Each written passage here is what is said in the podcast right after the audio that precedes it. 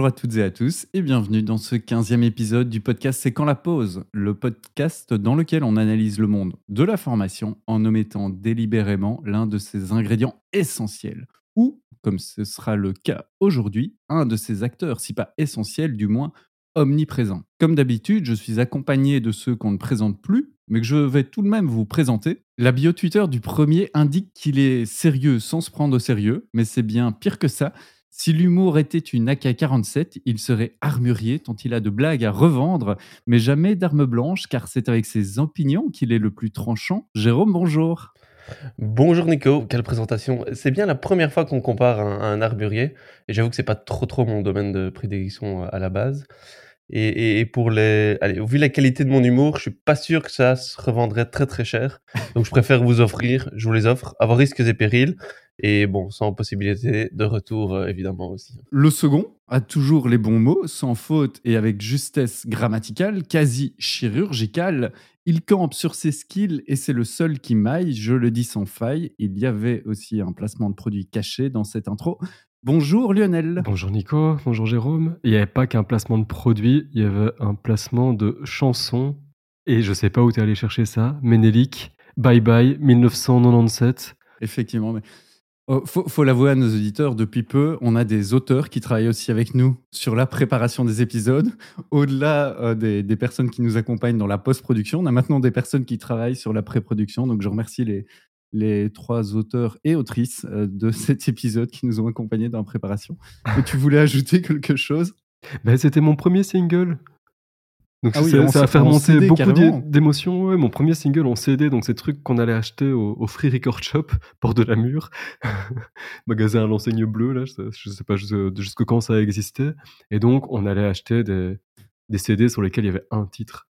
C'était exposé comme ça. J'ai l'impression de parler d'il y a un siècle et, c'est pas si vieux que ça. Enfin, J'espère que c'est pas si vieux que ça et je trouve ça, je trouve ça dingue. Merci, merci d'avoir fait rejaillir ça dans ma mémoire. Ah oui, oui. Effectivement, tout, ça a bien, tout ça a bien changé, un peu comme sur notre euh, site internet, euh, cqlp.xyz, si euh, les auditrices et auditeurs ne l'ont pas encore visité. un site internet qui a changé parce qu'il comporte maintenant une section témoignages bien plus fournie. Et donc, merci à Nicolas, Jonathan et à Martine d'avoir partagé leurs avis. Mais que cela ne vous empêche pas, chères auditrices et chers auditeurs, de nous dire aussi quelques mots doux ou de nous proposer des pistes d'amélioration en utilisant le formulaire qui se trouve euh, sur le site, tout en bas de la page, ou en nous laissant, en nous laissant vos avis euh, sur Apple Podcast ou encore en nous donnant une note sur Spotify. Alors, comme à l'accoutumée, on va commencer par euh, une actualité, une observation ou une, une, analyse, une anecdote personnelle sur le monde de la formation ou sur le monde en général. Lionel, qu'est-ce que tu nous partages aujourd'hui? Je suis tombé, j'ai testé un truc, en fait mon actualité elle est toute récente parce qu'elle est, elle est d'hier. J'ai testé l'écriture euh, en sollicitant, et je ne sais pas très bien comment je dois le dire, euh, une API d'intelligence artificielle. Donc j'ai intégré, j'ai connecté euh, dont je vous ai déjà parlé, mais ça, ça va marcher avec Notion et d'autres outils aussi, euh, à une API qui permet de, de répondre à des, des requêtes euh, via de l'intelligence artificielle. Du coup, dans, quand je, dans ma prise de notes, si je tape par exemple euh, ah, quels sont les, les cinq, euh, les cinq points à, se souvenir sur, je sais pas moi, sur la, romantique, les, points essentiels de la romantique, ou quel est le résumé de tel, de tel film, de tel bouquin, ou, n'importe quoi, j'ai la réponse qui arrive, qui s'écrit automatiquement dans, le logiciel, euh, dans le logiciel en question, ici, ici et c'est vachement bluffant. Donc, ce que, j'utilise pour ça, c'est euh, openai.com. Un, je suis allé voir un peu ce que c'était, du coup, vu que moi, je l'ai installé en, consultant euh, une vidéo de Xiaomi. Connaissez peut-être si Notion, etc. vous intéresse. Et je suis allé voir ce que c'était, OpenAI, et euh, ça a été créé en 2015. Qui est un des membres fondateurs Elon Musk Il est partout. Et euh, c'était d'abord une ASBL, enfin genre ASBL, un truc sans but lucratif, et puis c'est devenu un truc à but lucratif, euh, mais plafonné. Et je crois qu'ils n'ont pas trop de soucis à se faire, qu'ils ont un milliard de fonds sont basés à San Francisco. Mais en tout cas, ce qu'ils proposent, c'est assez, bluffant. Il y a plein de mauvais usages marketing qui peuvent en être faits, enfin, je, pense, mais ici, en l'occurrence, c'est simplement simplement pour faciliter la prise de notes et c'est bluffant. Je le recommande pas, pas encore, mais c'est euh, à tester.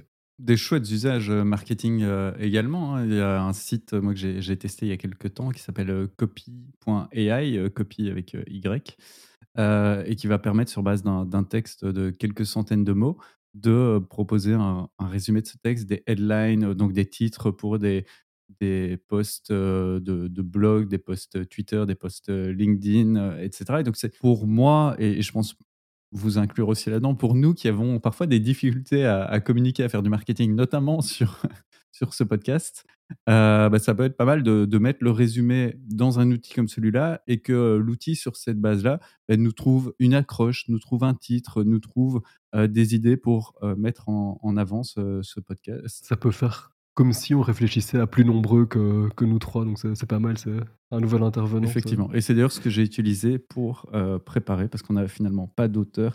non, même pas. Et toi, Nico, l'actualité euh Je voulais vous, vous, tenir au courant. Dans, dans, le dernier épisode, je vous disais que je lançais un, une demande à, mon audience, à l'audience de ma newsletter, pour euh, m'accompagner dans, dans l'écriture du livre, en créant une micro-communauté.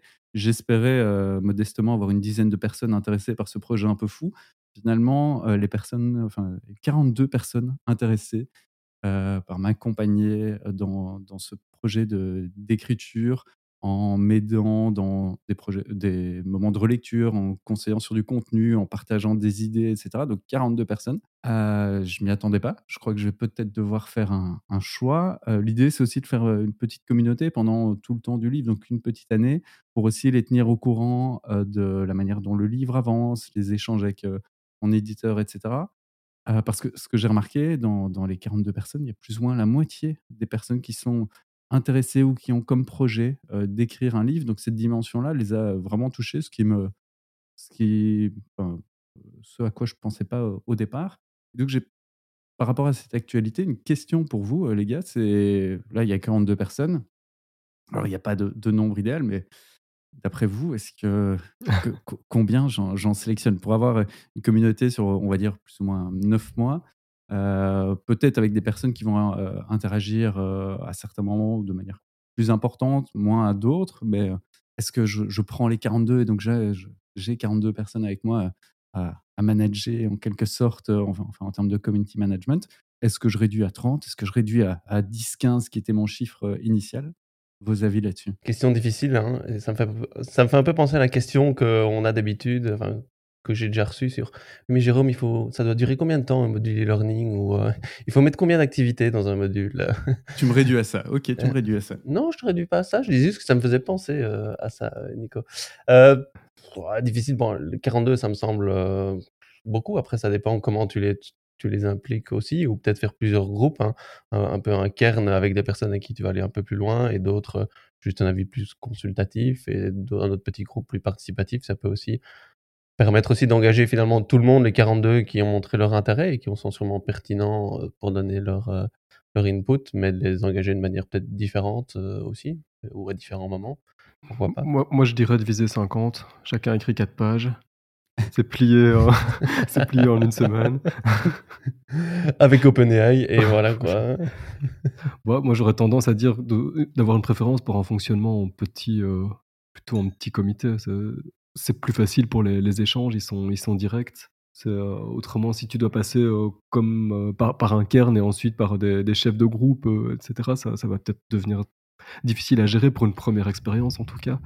Le but c'est pas vraiment une écriture participative, c'est vraiment de la de l'échange d'idées. et, là où j'en suis pour l'instant, mais vraiment la réflexion évolue quasi de, jour en jour, c'est de réduire un tout petit peu, de centrer quand même sur le public cible qui va être celui de, l'ouvrage, mais aussi d'avoir ben, en fait un, canal, il faudra encore voir l'outil, mais un canal général où je tiens tout le monde informé du, du projet, et puis des canaux qui vont s'ouvrir en fonction des phases du projet.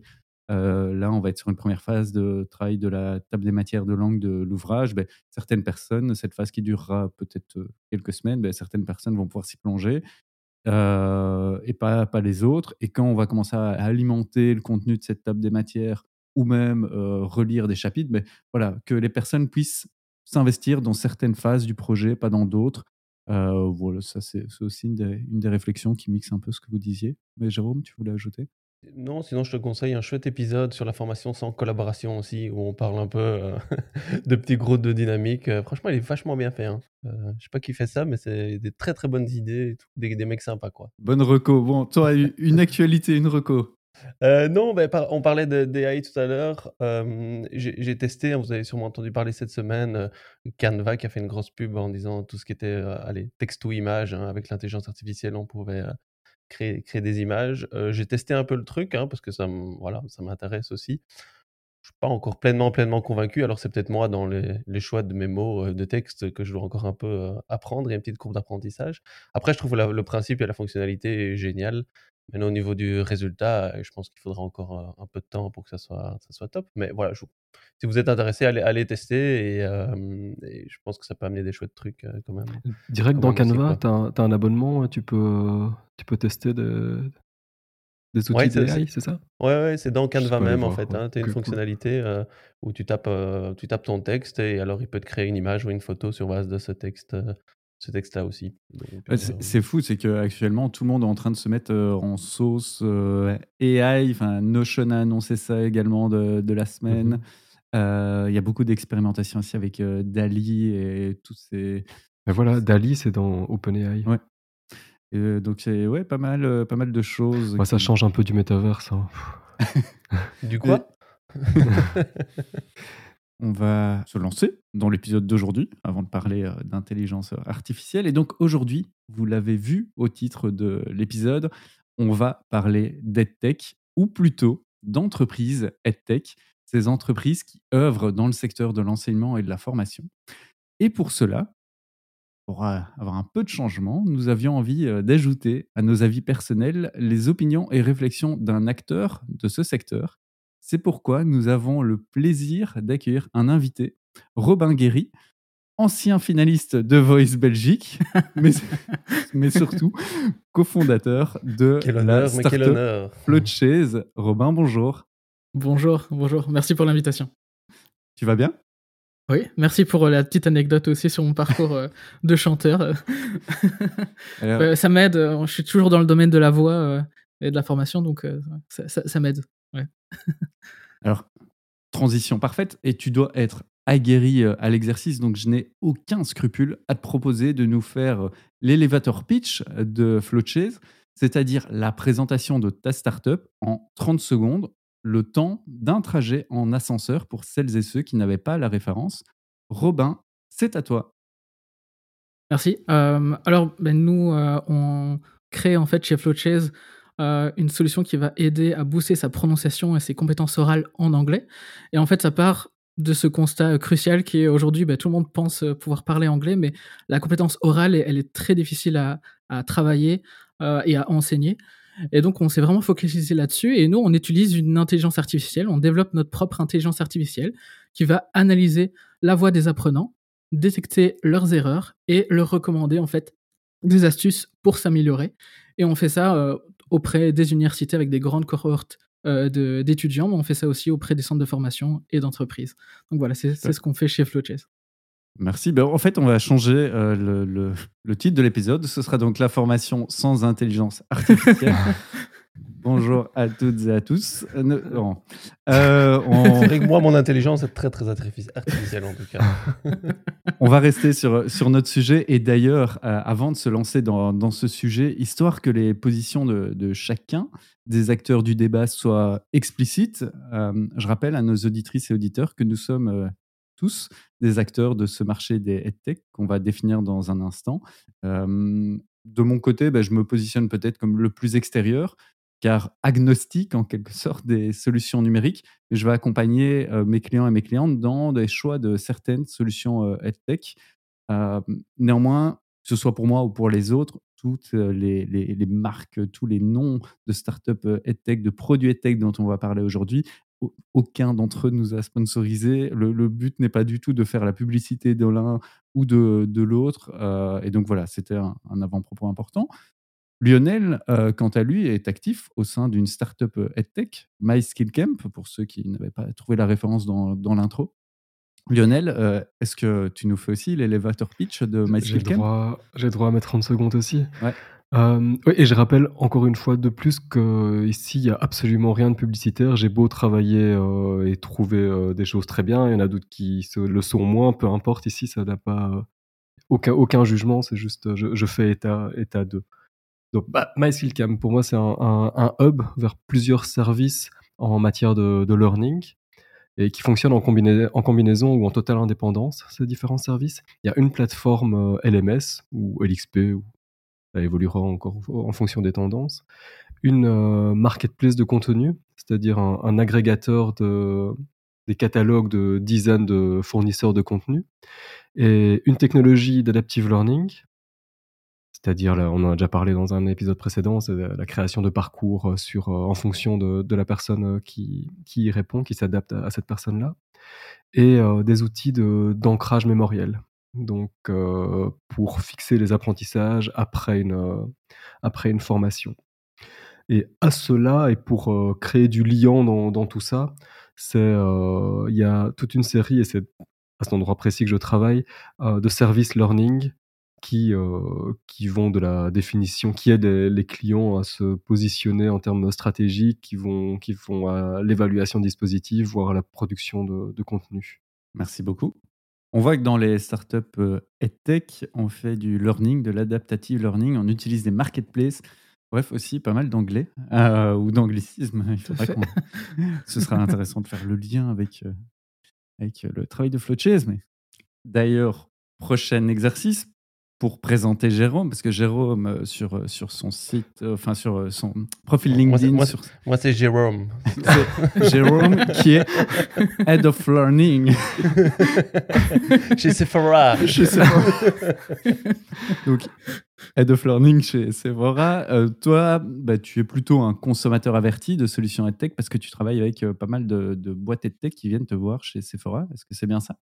Oui, donc consommateur et amateur aussi certainement, mais dans le cadre de ma fonction, c'est effectivement intéressant d'utiliser, enfin d'analyser en tout cas ces solutions technologiques pour voir, pour qu'elles puissent favoriser l'apprentissage et correspondre à notre offre, de formation.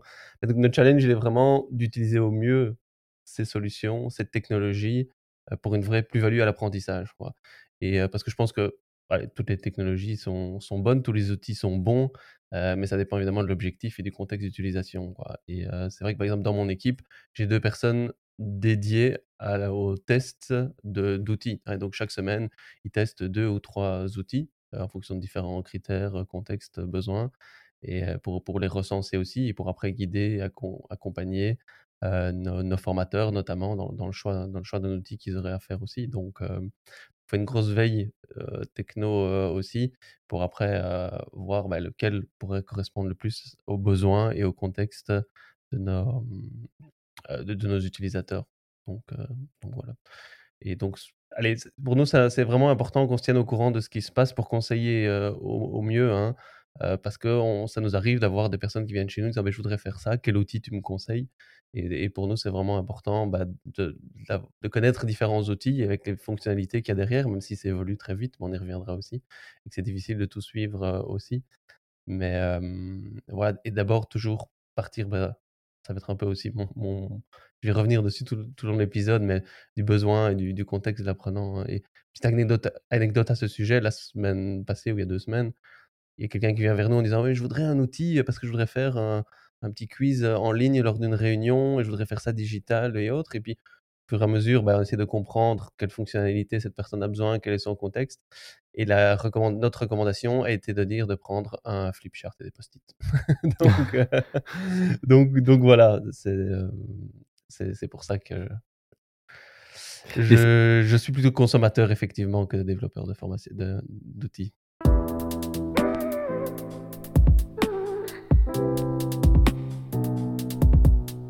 Merci pour, euh, pour cette petite présentation qui, qui, permet de dresser un peu les, les différents euh, acteurs de ce débat. Pour euh, se préparer à l'épisode, vous dire aussi, chères auditrices et chers auditeurs, que nous aurons non pas un, mais bien deux jeux lors de cet épisode, histoire de, de pouvoir faire varier un peu le, le rythme. mais commençons tout de suite et commençons par quelque chose qui, vous le savez, me tient particulièrement à cœur. C'est la définition du terme de cet épisode et donc la définition du terme d'entreprise EdTech. Alors ça peut paraître un peu trivial et j'anticipe une des réponses simplistes, euh, c'est-à-dire les entreprises euh, dites EdTech, ce sont celles qui travaillent dans le secteur des technologies de l'éducation. Ouais, ok, euh, mais juste le mot educational dans Educational Technology, oui, je fais attention, renvoie normalement à l'éducation scolaire, dans l'enseignement obligatoire, voire à l'enseignement supérieur. Pourtant, dans un rapport récent issu du contexte français, rapport sur lequel je reviendrai un peu plus tard dans l'épisode, ce rapport indique que 17 des 20 principales entreprises de la filière EdTech française se positionnent sur le segment de la formation professionnelle. Alors, quelle est votre définition à vous, un peu en, en tour de table pour commencer, du terme d'entreprise EdTech? On commence par toi, Jérôme. J'avoue que moi, le terme en, soi était est un peu flou et donc je suis très content de faire cet épisode-là aussi, puisque ça me permet peut-être d'un peu mieux comprendre et de voir les enjeux qu'il y a derrière. Euh, parce que pour moi, la ça veut tout dire et rien dire en même temps. Moi, je définirais plutôt, c'est simplement l'utilisation de la technologie pour favoriser l'apprentissage. Je le mettrais comme ça, et l'apprentissage qui soit scolaire, euh, dans le milieu corporé, dans le milieu, bah, peu importe quoi. Donc euh, voilà, ce serait un peu ma définition. Euh, c'est l'utilisation de la technologie pour favoriser l'apprentissage. Ok, Lionel Moi, je, ouais, je vais pas beaucoup plus loin que toi parce qu'en fait, je sais pas trop. C'est pas très bien de quoi, de quoi il s'agit et j'ai l'impression que éducation. C'est pour ça qu'on a un invité finalement. mais non, mais c'est vrai. Éducation, ça à mon avis été choisi parce que le aide sonne bien plutôt qu'un autre, qu'un autre mot, qu'il qui est multilingue. Euh, et euh, assez basiquement, je dirais que c'est une entreprise dont, peut-être pour nuancer un petit peu, dont le core business et de proposer une technologie qui est utile au monde, euh, au monde de la formation, mais donc au sens assez large. Je vois pas plus de d'éléments de définition que ça, mais je te passe le témoin, Robin. Euh, mais en, en, vrai, la définition pour regrouper un, enfin, celle qui est reprise souvent, c'est celle-là. Hein, c'est autour de l'utilité, c'est le service de la formation. Mais du coup, c'est vrai que ça regroupe euh, beaucoup de technologies. du coup, quand on essaie de recenser, les, par exemple, les entreprises et tech, ben, ça va même inclure euh, du, matériel, de l'équipement pour la formation, hein, comme des tableaux blancs par exemple, interactifs, ou d'autres matériels. Ça peut comprendre de l'IA, ça peut comprendre vraiment beaucoup de services. Euh, et du, coup, c'est, je veux dire, il y a toujours ce débat aussi de, bah, du coup, est-ce qu'un contenu euh, pédagogique en ligne, c'est de la tech enfin, par exemple, est-ce que YouTube est EdTech? Ça, revient souvent aussi si on parle de définition. et donc, moi, je, challenge un peu ça parce que, évidemment, je pense qu'il y a différentes choses à définir derrière la EdTech. Euh, bah, comme vous l'avez dit, oui, il y a l'utilité, il y a le fait de pouvoir euh, oui, apporter euh, une technologie qui va être utile dans un contexte d'apprentissage. Mais si on veut essayer d'aller derrière dans cette définition, moi, j'ai deux points, je dirais.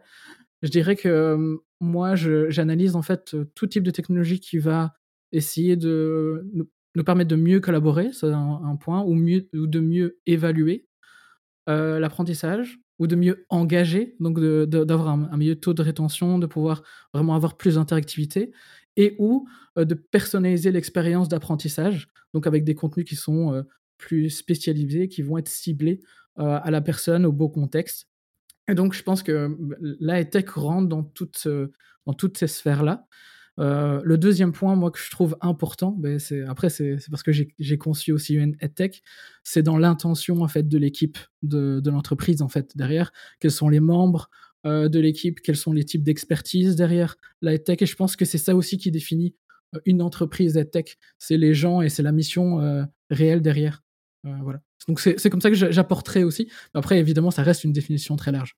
Euh, je trouve assez intéressant cette euh, dimension, enfin, à la fois les, deux points, et puis se questionner par rapport à certains outils euh, comme YouTube, parce qu'effectivement, dans le rapport qu'on a déjà cité des 100 outils pour l'apprentissage, on voyait qu'en 2022, les 5 outils numériques les plus utilisés dans le monde de l'enseignement et de la formation, c'était par ordre d'importance et d'usage YouTube, PowerPoint, Google Search, Microsoft Teams et Zoom. Et question, donc, tu questionnais sur YouTube, mais quelque chose comme Teams, qui est à la fois utilisé bah, pour des fins de collaboration professionnelle et puis avec des, fonctionnalités quand même pédagogiques. Teams, euh, avec tes, critères, et puis après que, Jérôme et Lionel puissent aussi euh, euh, y, répondre, mais avec tes critères, un outil comme Microsoft Teams, c'est une EdTech ou c'est pas une EdTech ah, C'est une très bonne question. après, après, ça dépend à quel point on veut chipoter sur les définitions. je pense que ça reste un espace virtuel qui permet de beaucoup de choses. Et du coup, je pense que là, vu l'utilisation, l'appropriation de l'outil, on a vu qu'il était pertinent dans certains contextes. Donc, je pense qu'on peut le considérer comme une sur la piste de, collaboration euh, et d'engagement. Euh, et donc, on peut le considérer quand même maintenant comme un outil tech, surtout qu'il ben, y a l'intention de développer des nouvelles fonctionnalités qui sont dédiées maintenant vraiment au service de formation. Euh, et donc, je pense que oui, c'est un peu, c'est pas, c'est comme Zoom. Enfin, je veux dire, Zoom, c'est un espace virtuel. On peut faire beaucoup de choses avec. Euh, je pense que ça, se détermine aussi par comment les gens s'approprient l'outil et, euh, s'échangent justement ces pratiques euh, à la fin. Je sais pas ce que vous en pensez. Mais, oui, parce que moi je voudrais aller plus loin. Par exemple, un outil comme WhatsApp qui peut être utilisé pour collaborer aussi. Est-ce qu'on peut dire que c'est de la tech? Alors, et, ça me faisait réagir effectivement quand tu disais quelle est l'intention en fait. Et donc je pense que WhatsApp à la base n'a pas mmh été créé pour favoriser l'apprentissage et la collaboration dans un contexte d'apprentissage, évidemment. Moi, il y avait aussi une, notion derrière EdTech, en fait, un, peu, un peu communauté, et donc se regrouper derrière des, enjeux, des enjeux communs aussi ou des intérêts communs pour pouvoir, oui, voilà, défendre certaines opinions ou partager certaines expériences aussi par rapport à, l'apprentissage, si on précise. Est-ce est qu'il y a ça aussi derrière l'aspect EdTech? Parce que, voilà, finalement, dire je, je fais partie d'EdTech, oui ou non, à quoi sert le débat si ce n'est dire, bah, si tu rentres dans un concept EdTech, on a des intérêts communs à partager peut-être. Oui, c'est vrai. C'est vrai.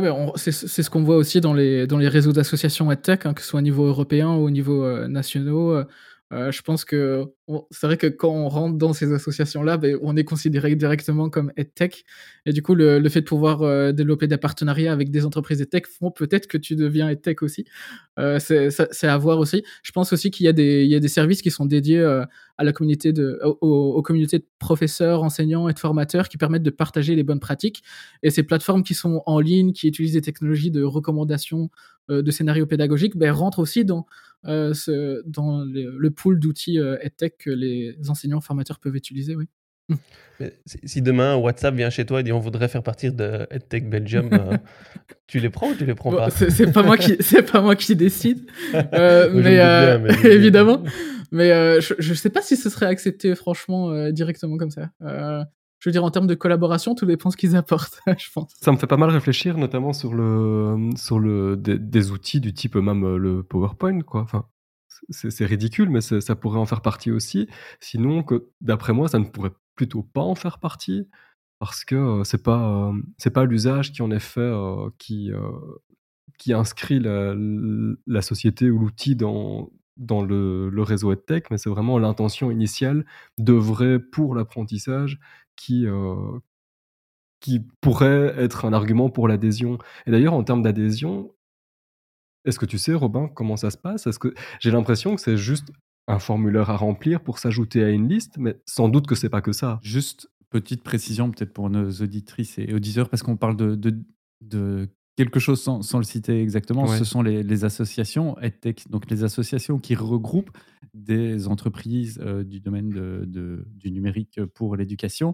Et donc, euh, en France, on a EdTech France, en Belgique, on a EdTech Station, dont Robin fait partie, et en Suisse, on a euh, EdTech Collider, qui est le, regroupement des, des, startups EdTech sous la bannière de l'EPFL. Il y en a peut-être d'autres, mais en tout cas, je, c'est celui que je, connais. Donc, c'est quand on parle d'adhésion, c'est bien euh, à ces associations-là. Bah, du coup, est-ce que, est que vous avez une idée, Robin peut-être, parce que tu, tu le vois plus de, l'intérieur, de la manière dont, euh, dont on adhère? Est-ce que c'est juste un formulaire à remplir et puis on se réunit entre membres qui sont déjà à l'intérieur pour dire OK, pas OK? C'est souvent des initiatives en fait d'entrepreneurs et tech hein, de base. Euh, et du coup, euh, pour vraiment essayer de créer ce sentiment de communauté, euh, trouver des partenariats, etc. Et donc concrètement, c'est un mmh formulaire que tout le monde peut remplir sur Internet. et donc, eux évaluent en fait où, est, où en est l'entreprise, quelles sont la mission de l'entreprise aussi, dans quel type de secteur ils sont, s'ils ont déjà aussi des clients dans le pays. c'est souvent comme ça qu'ils déterminent aussi si tu veux rentrer dans le, dans le réseau national. et concrètement, il y a des. En fait, tu tu participes à l'association, donc l'entreprise euh, paye sa participation aussi. Euh, parce que en fait, il y a des gens dans, il y a vraiment une direction, et il y a, une, direction, une politique de ces associations, et elles permettent en fait de, faire de la veille, de pouvoir proposer les appels d'offres au réseau. Enfin, c'est vraiment une, communauté d'échange, et ça permet vraiment de, en tout cas aux entreprises EdTech, de se définir, je dirais, quand même, et aussi de pouvoir avoir des opportunités. donc, ouais, non, c'est. Mais c'est assez spécial parce que je, je peux pas résumer en fait le, le, concept à tous les pays, parce que tous les pays ont un peu des spécificités un peu différentes. Est-ce qu'il n'y a pas une notion un peu de concurrence aussi entre les différents acteurs et ces communautés-là? Comment ça, comment ça se passe? Comment ça vit? Entre les associations, tu, tu veux mmh dire? Ouais. Je pense pas. En tout cas, les associations EdTech, enfin, peut-être, hein, je ne suis pas forcément le, peut-être le plus expert sur là-dessus, mais souvent, c'est pour collaborer ensemble. D'ailleurs, en fait, maintenant, il y a vraiment une, une EdTech Alliance européenne qui va résumer le travail au niveau national de tous les membres et va essayer de les fédérer vraiment au niveau européen.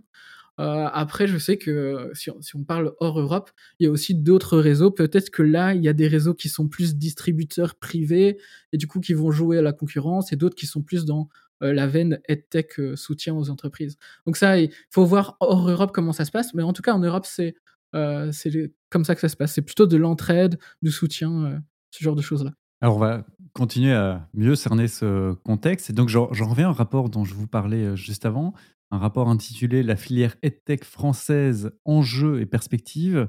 C'est un travail qui a été mené par le cabinet Ernst Young en collaboration bah, avec l'association EdTech France dont on parlait pour décrire la situation actuelle, du moins en France.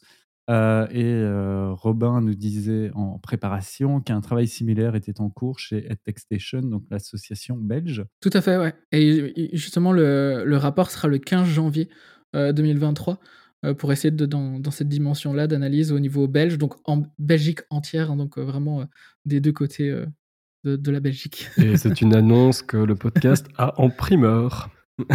tout à fait. Mais ça avance en tout cas, oui. En France, la filière, elle est estimée à 1,3 milliard d'euros de chiffre d'affaires en 2021, donc c'est quand même assez conséquent.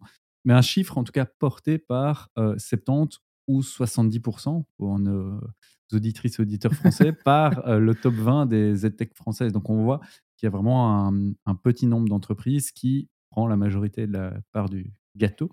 Euh, et 54%, autre chiffre intéressant, c'est 54% des tech qui ont été créés les cinq dernières années avec un pic en 2020. Coucou, euh, le Covid qui est passé par là, qui a donné plein d'idées aux entrepreneurs français de se lancer dans le secteur de, de l'éducation pourraient se poser des questions sur leur motivation initiale ou sur l'effet d'opportunité. Mais bon, ce n'est pas, c'est pas l'objet. Euh, surtout que Floatchase a été créé aussi, plus ou moins.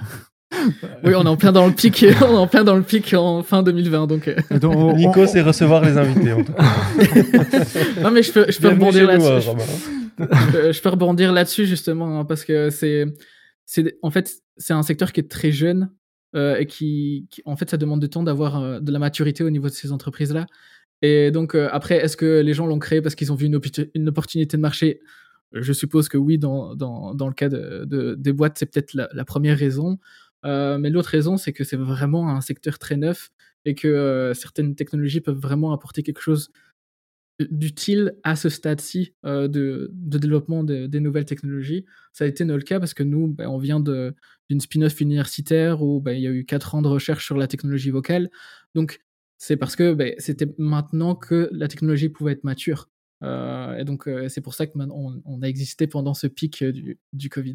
merci pour, pour, la, pour la précision. Autre chiffre, et puis on va pouvoir continuer à réagir sur, sur ces chiffres, c'est que environ un quart des textes sont spécialisés exclusivement sur le segment scolaire ou celui de l'enseignement supérieur. Vraiment, on n'a que 25% de ces textes sur ces segments-là, ce qui, à nouveau, questionne par rapport au terme EdTech. Et parmi les 400 euh, EdTech interrogés dans ce rapport, près de 53% euh, s'adressent euh, non exclusivement au segment de la formation professionnelle et plus de 40% à celui de l'enseignement supérieur. Donc on voit qu'il y a vraiment des, segments et des frontières qui sont de plus en plus poreuses entre les, segments, entre le marché scolaire, entre le, marché de l'enseignement supérieur, entre la formation professionnelle. Et on y reviendra aussi, mais on a l'impression qu'un même outil peut être utilisé n'importe comment, dans n'importe quel secteur, mais ça, on va en discuter. Est-ce que de votre côté, il y a des chiffres sur lesquels vous souhaitez réagir avant de parler du, positionnement? Clairement, bah oui, donc les jeunes, c'est quand même un secteur jeune, mais c'est vrai que 70% du chiffre d'affaires par les, le top 20, évidemment, c'est, enfin, c'est, mais c'est normal dans, en, voyant le, type de boîte en fait, parce que ça va un peu dans tous les sens. Euh, il y, a, des boîtes qui sont spécialisées plutôt dans, la formation professionnelle, d'autres dans le scolaire, d'autres dans, dans l'enseignement supérieur. Et donc c'est des business models différents et c'est du chiffre d'affaires qui est différent. Donc c'est difficilement comparable. Euh, à savoir, il y a aussi énormément de, des techs qui sont euh, dédiés directement aux consommateurs. Hein. Si on va sur GoStudent et qu'on euh, voit la mise en relation avec des professeurs, des tuteurs, etc. Euh, c'est aussi euh, un, autre exemple qui sort un peu de, ces chiffres-là. Je veux dire, c'est difficile de définir le, ce qu'est l'EdTech et le, marché, mais c'est parce que tout le monde fait vraiment quelque chose d'assez unique pour pouvoir se différencier, en fait.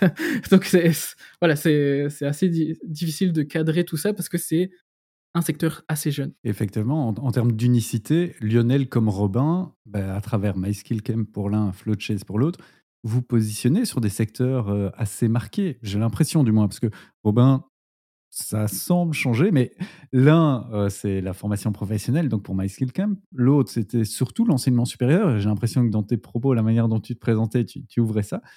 Mais euh, alors que vos produits, en quelque sorte, enfin, MySkillCamp, une plateforme d'apprentissage. Ce n'est pas que ça, une plateforme qui propose euh, euh, des contenus aussi d'apprentissage. Ça peut être utilisé dans différents contextes.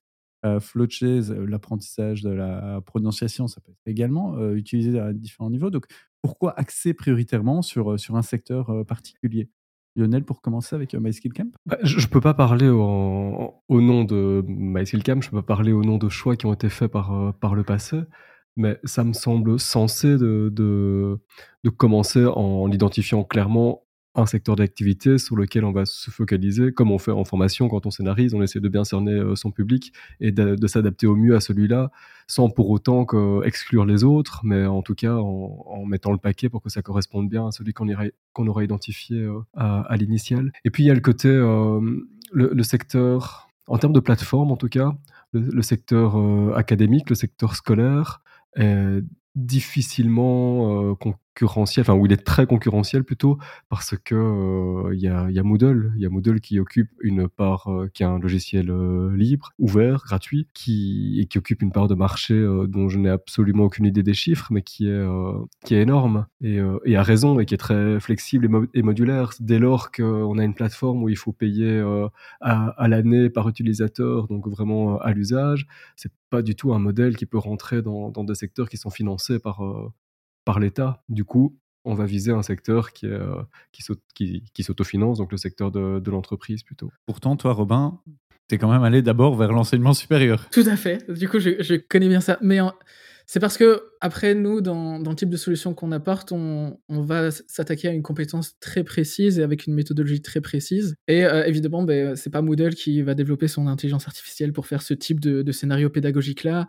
Enfin, nous, on, nous, on crée le contenu, la tech, euh, l'expérience apprenant. Donc, c'est voilà, assez précis, mais pourquoi se cibler autant? C'est ce que tu disais, c'est ce qu'on disait sur la définition de ce qu'est la tech, c'est faut se concentrer sur un, contexte euh, et, connaître bien ce contexte, quel, quel type d'apprenant euh, qu'on a et se focaliser là-dessus.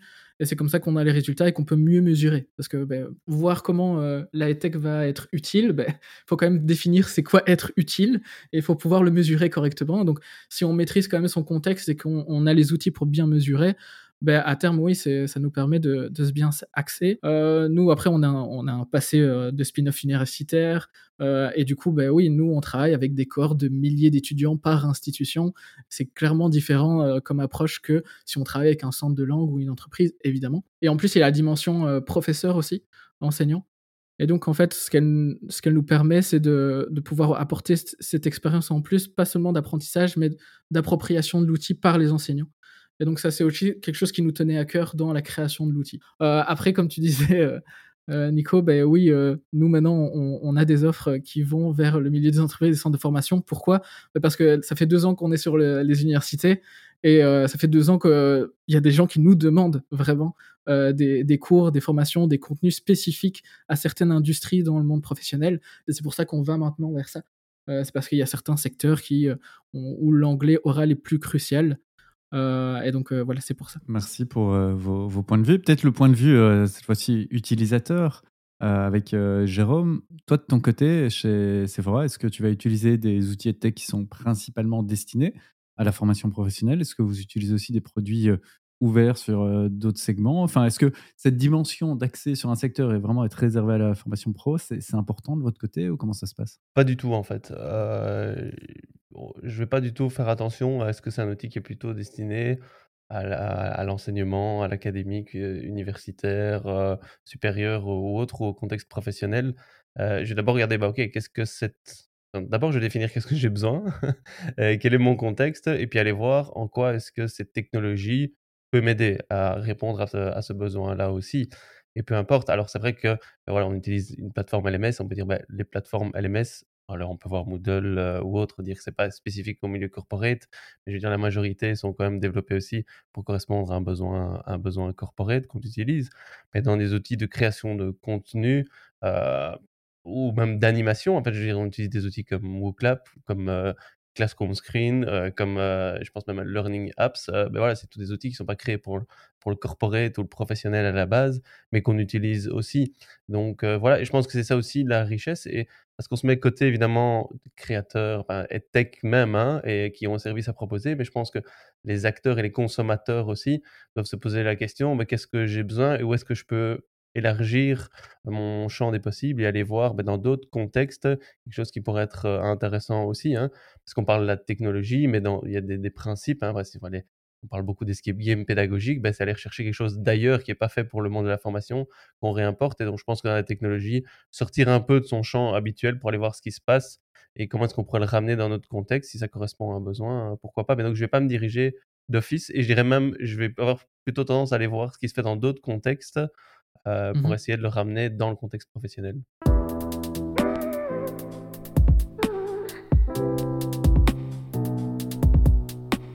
Alors on va explorer euh, cette dimension, euh, vous en parliez un peu de, de répondre aux besoins, d'offrir une plus-value dans les startups EdTech, dans les entreprises EdTech. Ça se retrouve souvent dans la proposition de valeur de l'activité et ce sera l'objet de notre premier jeu.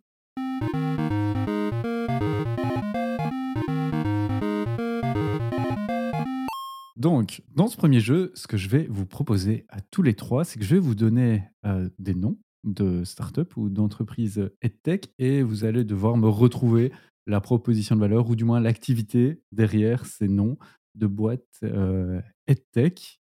On va faire ça sur une. J'ai quelques noms, je m'arrêterai un peu quand, on commence par WhatsApp. Euh, non, j'ai vraiment été chercher des, entreprises qui sont euh, indiquées, en tout cas dans les associations, comme, euh, comme entreprises EdTech. le premier qui le sont répond on n'a pas de buzzer, etc. Autant on a des auteurs, autant on a des, gens pour la post-production, autant on n'a pas encore des, gens pour la logistique, etc. Donc on, va juste le jouer à, la voix et celui qui, qui, qui crie le plus fort. Oui, voilà.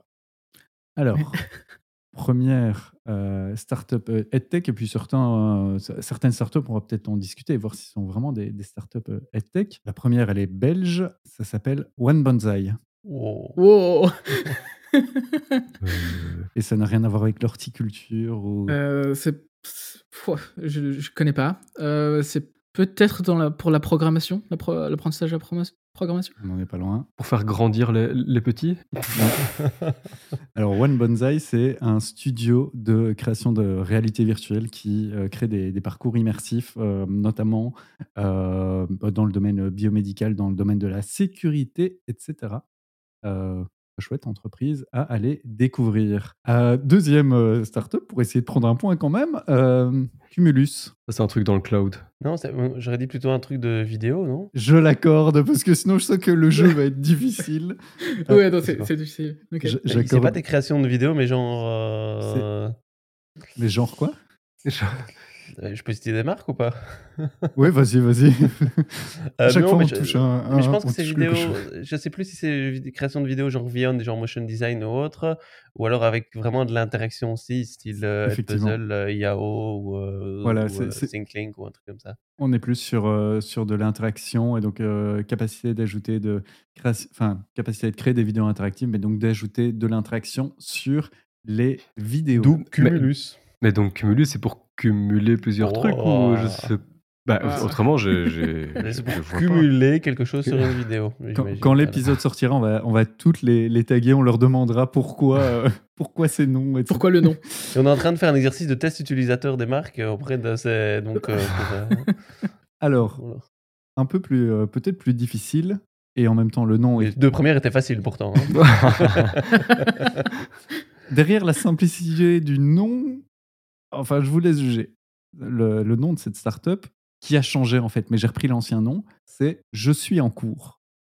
Oh, et c'est quoi le nouveau nom? Euh, ouf. le, le nouveau nom est peut- peut-être un peu plus évo- évocateur, mais euh, d'après vous, qu'est-ce qui se cache derrière Je Comment est-ce que cours C-O-U-R-S Oui, c'est URS, oui. D'après vous. c'est- Vous pouvez aussi essayer d'inventer, hein, on n'est pas. C'est un hologramme pour dire je suis là, mais je ne suis pas là en fait. Je suis en cours. Désolé, Euh, je suis en cours. est-ce que c'est un, c'est un outil pour prendre les présences, tout simplement ou... Effectivement, Oh, ticket bonhomme. bravo. C'est ouais, c'est c'est- c'est quand même assez. Mais c'est français? C'est une plateforme française d'émargement euh, Ouais, numérique qui maintenant s'appelle Ok. SoWeSign. Ah, Euh, parce oui, qu'ils voilà. voilà, ils essayent de toucher un, un marché plus, plus important. Ils ont été, je pense, rachetés même. Euh, mais en tout cas, sur euh, cette solution-là, s'appelle maintenant SoWeSign. Là, là, je pense que ça va être euh, à la rapidité, mais Manuel To. Et c'est pour créer des, euh, des vidéos interactives que chaque utilisateur peut faire. Donc c'est pour vraiment avoir une communauté d'apprenants qui fait des, des vidéos C'est faux. et ils peuvent les commenter, etc. Non, c'est faux. C'est vraiment Ils pour peuvent- créer des, créer des manuels, des tutoriels quoi. Donc, genre, une image, du texte, et- etc. Quoi. Tu- Non, c'est pour, non, c'est pour créer Moi des je pense que c'est pour créer des tutos sur euh, par exemple nou- une nouvelle application ou des nouvelles fonctionnalités et guider un peu. Voilà, là tu cliques là, là tu cliques là. Vraiment un manuel d'utilisation tutoriel. Non, non, je, je les connais, j'ai rencontré. Ils les sont chez TechStation, Ils donc sont- euh, je, je les ai rencontrés. Eff- effectivement. tu as mal compris. Ils, ils ont peut-être. Il y en a peut-être deux qui s'appellent comme ça.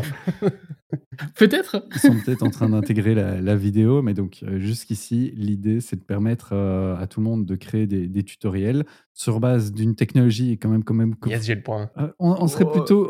Chez moi. je sais pas vous départager sur le coup. je ne Mais peux bah, pas. je le donne à Lio, j'ai pitié. Bah, c'est pourtant ton rôle. Ah oui, merci. C'est de la pitié. C'est de la pitié qui te fait donner ce point. quand même une, des dimensions. Donc, c'est euh, le fait que ça se base souvent sur des QR codes qui vont être mis euh, sur euh, certaines choses qu'on va pouvoir scanner et une facilité de, de création en ajoutant du texte, de la vidéo et de l'image. Donc, c'est pas clairement sur de la création audiovisuelle. Ça va être un tutoriel en différentes étapes euh, dans lequel on va pouvoir ajouter du texte, de la vidéo, des images, euh, etc. Ouais, c'est très chouette, c'est très chouette. Euh, du coup, j'étais, j'ai été biaisé, j'ai vu que le- les prototypes avec de la vidéo, du coup. Euh, Encore des mais j'ai vu ça, ça... mais, euh, mais, mais ça marche super bien. C'est super facile d'utilisation. J'ai vu le, le pitch élévateur justement de, du CEO. C'était vraiment super chouette comme outil. Et par contre, il se posait même lui-même la question est-ce que lui-même est EdTech Parce que ça peut vraiment être utilisé dans beaucoup euh, de secteurs différents. Alors, on, va se dire qu'on est à, à trois points, enfin, à un point pour euh, chacun d'entre vous. Donc, cette dernière réponse, parce que sinon, on va peut-être perdre nos éditrices et auditeurs va être euh, quand même assez, assez importante. La startup, le nom de cette startup est donc Ornicar. C'est un truc pour l'écriture d'un correcteur ou un truc comme ça? Mais où est donc Ornicar Oui, un truc grammatique, correcteur grammatical euh, pour euh, l'enseignement. C'est un outil pour euh, reconnaître les prépositions. Robin, une proposition?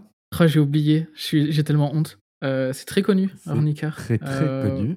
Euh, Ouais, c'est très très connu. c'est malheureusement une auto-école et une euh, assurance auto, mais surtout une auto-école nouvelle génération. Ah, car. comme- Oh là là là Donc, ça, on est ça, toujours ouais. sur une égalité. Ils sont tordus, hein, ceux qui choisissent les noms quand même. J'aurais dû Mais par contre, tu écris comment Ornicar? O-R-N-I-K-A-R. Oui, comme ça se dit. Ah, Ah, car. merci. Ah voilà, voilà. Je l'avais entendu dans le son de ta voix et c'est pour ça que j'ai été euh, induit en erreur. Oh, mais c'est pas grave, on, on va garder ces points-là. Donc, tout le monde, on va dire qu'on a une égalité parfaite. Et je vous avais annoncé un deuxième jeu, donc il y aura un deuxième jeu pour vous départager. Ça, ça, ça crée du teasing, ça crée euh, vraiment cette, dimension où nos auditrices et auditeurs seront en attente de ce deuxième jeu pour savoir qui, va gagner. Ce sur quoi je voulais revenir très rapidement, c'est finalement, on l'entend derrière le nom, le nom il peut être, il peut être assez important parce qu'il va définir un peu l'outil. donc Robin, de, de, votre côté, et puis je poserai la question aussi à Lionel, pourquoi vous avez choisi le nom Floatchase le comment, c'est quand même long. En fait, c'était un des trucs les plus, ce qui nous a pris le plus de temps. Euh, en fait, c'est la poursuite du flow. Euh, donc, c'est vraiment pour rattraper euh, l'affluence, quoi, et être plus à l'aise à l'oral euh, pour parler. Donc, ça, c'est ce que ça veut dire. Et on cherchait un mot qui, a, qui, est une contraction, quoi. Donc, c'est ce qu'on a fait. Par contre, le comment, c'est horrible. Hein. c'est horrible de mettre un nom. On a eu deux noms avant. on, est, on est resté sur celui-là. Euh, souvent après, on, garde souvent les noms aussi qui sont disponibles sur toutes les plateformes et qui nous permettent aussi de, pouvoir euh, marquer le coup euh, et de, créer un nom. Je pense que je, pense que c'est vraiment important. Est-ce que est-ce que tu nous mais c'est difficile. nous rappellerais les deux anciens noms? Le truc qui est pas du tout marketing, qui qui est pas pas très cool à demander. oui, mais déjà alors le premier c'était pas le mien, donc ça va, je peux le dire. le premier c'était le projet du du le projet de recherche universitaire. Alors ils aiment bien les acronymes. Euh, s'appelle Graal. Oh, c'est euh, trop bien Vous avez regardé ça et, euh, et, en fait, Graal, c'était parce que c'était lié à de la réalité augmentée pour l'apprentissage des langues. Je sais plus c'était quoi le G du coup, mais euh, mais c'est vrai qu'il y a de la concurrence sur Google hein, pour le Graal. euh, mais euh, ouais, Graal, du coup, c'était c'est vraiment le mot que je n'avais plus forcément envie d'entendre en fait. puis on, on, on s'appelait Speezy, ça c'était le deuxième nom. Euh, mais souvent, comme euh, beaucoup de startups, euh, le mot easy est toujours quelque part. Ça, ça, arrive très très souvent de voir le mot easy dans les startups. Et du coup, on s'appelait bah, Speak Easy. Donc, on ne s'est pas appelé Speak Easy pour des, des raisons assez évidentes.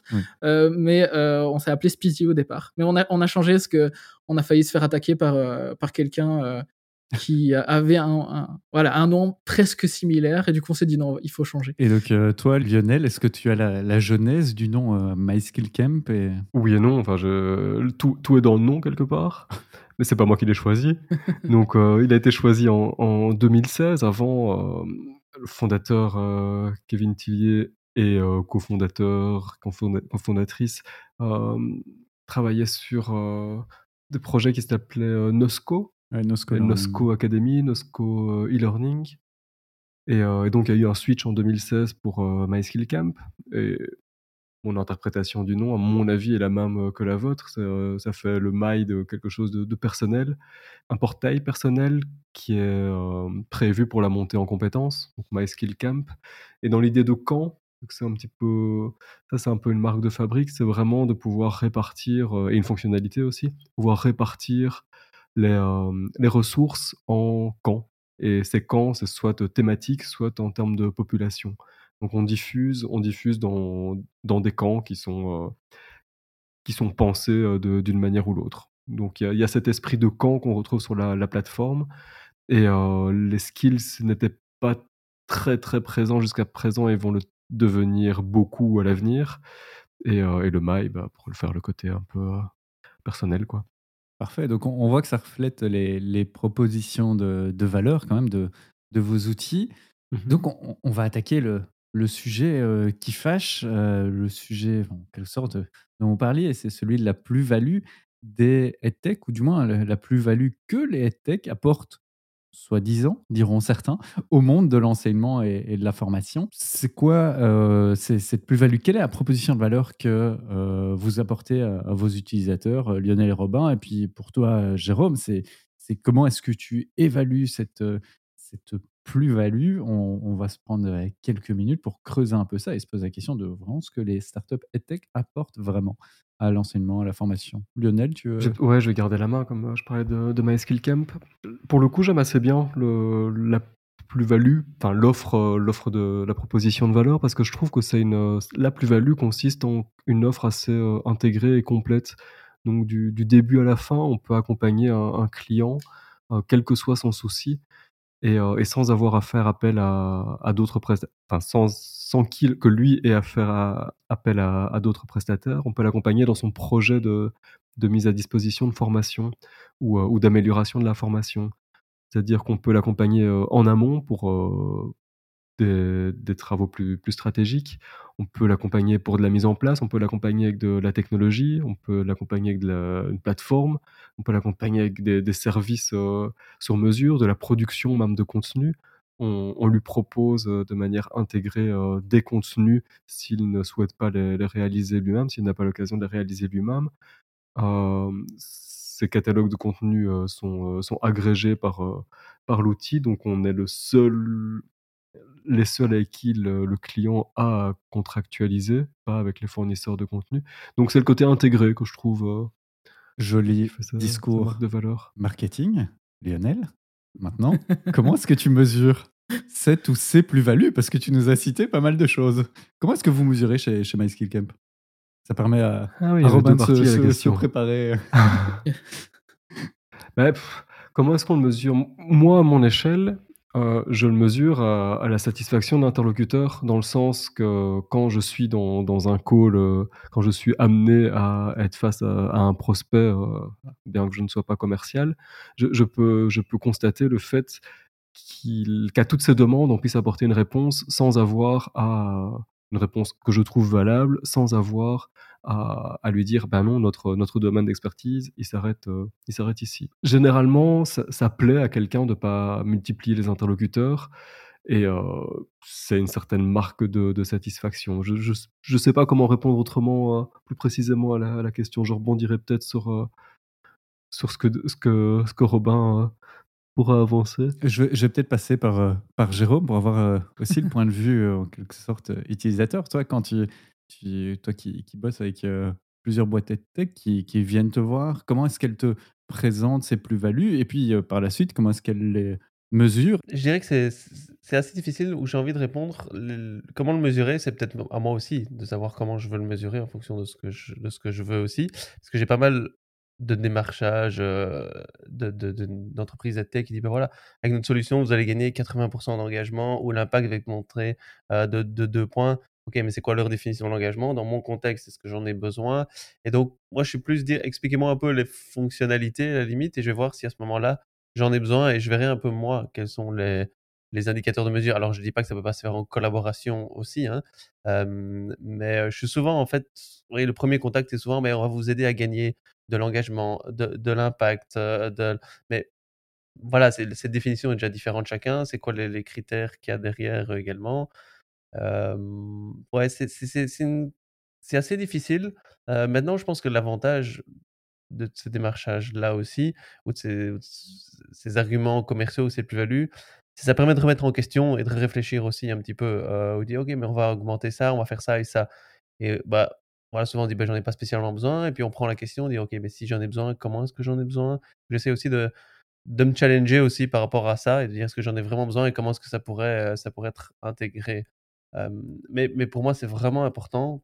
Et là, moi, je parle vraiment en tant que cons- consommateur à ce moment-là de définir quels sont mes besoins, quelle est ma vision. Parce que sinon, le risque là-dedans est de tomber évidemment dans les Ah ouais, mais ça, ouais, ça c'est vrai que c'est génial, je peux gagner en, en engagement, ça je peux gagner en impact, là je peux gagner en efficacité, là je peux gagner en, coût.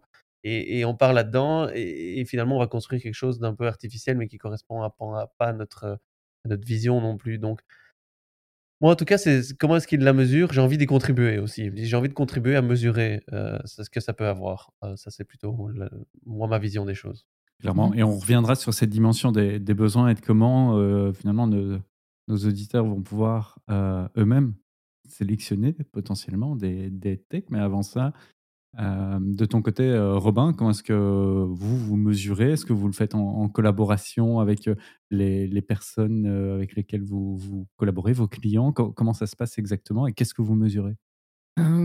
Clairement, nous, la plus-value, c'est c'est l'expérience d'apprentissage et ce qu'apporte la technologie. Donc, c'est-à-dire que bah, si on regarde toutes les réponses des, apprenants qui nous utilisent, bah, on va avoir en majorité une réponse bah, la technologie, le fait de travailler seul dans son coin et de parler et d'avoir euh, ce, feedback en fait seul où les gens vont oser pratiquer euh, l'oral. Et donc, ça, c'est vraiment notre plus-value. Alors, la manière dont on mesure, on a plusieurs stratégies qu'on met en place avec chaque client en fait. Euh, pour moi, c'est vraiment une collaboration. Euh, nous, en fait, on a deux choses. Donc, on a euh, un principe de phase pilote. Donc, si c'est la première fois qu'ils utilisent euh, Flowchase, on fait une phase pilote où on définit des objectifs qui l'utilise et on a en fait une, notre deuxième outil qui rentre aussi en, compte, qui est le, notre kit de recherche entre guillemets. où en fait nous on a une série de questionnaires standardisés qu'on fait passer pendant et après la formation aux apprenants et aux formateurs.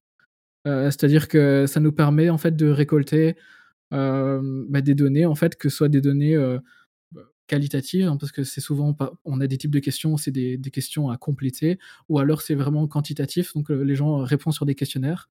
Et ça nous permet de, vraiment d'avoir une mesure et de faire un, rapport un débrief une présente en fait on a un, un template de présentation où on remplit avec les, questions, avec les réponses de chaque client. euh, et c'est ce qui nous permet d'aller plus loin après la phase pilote, de présenter comment ça s'est passé, qu'est-ce qui s'est moins bien passé aussi, euh, et d'avoir des pistes. Quoi. Et donc, pour nous, en fait, on fait à chaque fois, ça fait partie en fait de notre processus de vente, c'est d'essayer de, mesurer. J'aime bien dire, en fait, on, on essaie de collaborer et de faire au mieux euh, dans, dans cette mesure en fait de l'impact qu'on peut avoir. Et je pense que on peut on devrait demander plus en fait à toutes les techs de euh, de pouvoir collaborer sur cette mesure. Parce que je pense que c'est vraiment une collaboration avec les, les, décideurs et ceux qui, qui, décident de nous utiliser. Oui. Moi, dans le choix des outils aussi, j'aime bien avoir une période de, test aussi pour voir si ça correspond mhm. bien aussi à mon contexte et à mon besoin aussi. Et donc, quand euh, bah, je vois qu'il y a un besoin et que potentiellement il y a un outil qui peut, qui peut y contribuer, qui peut m'aider à,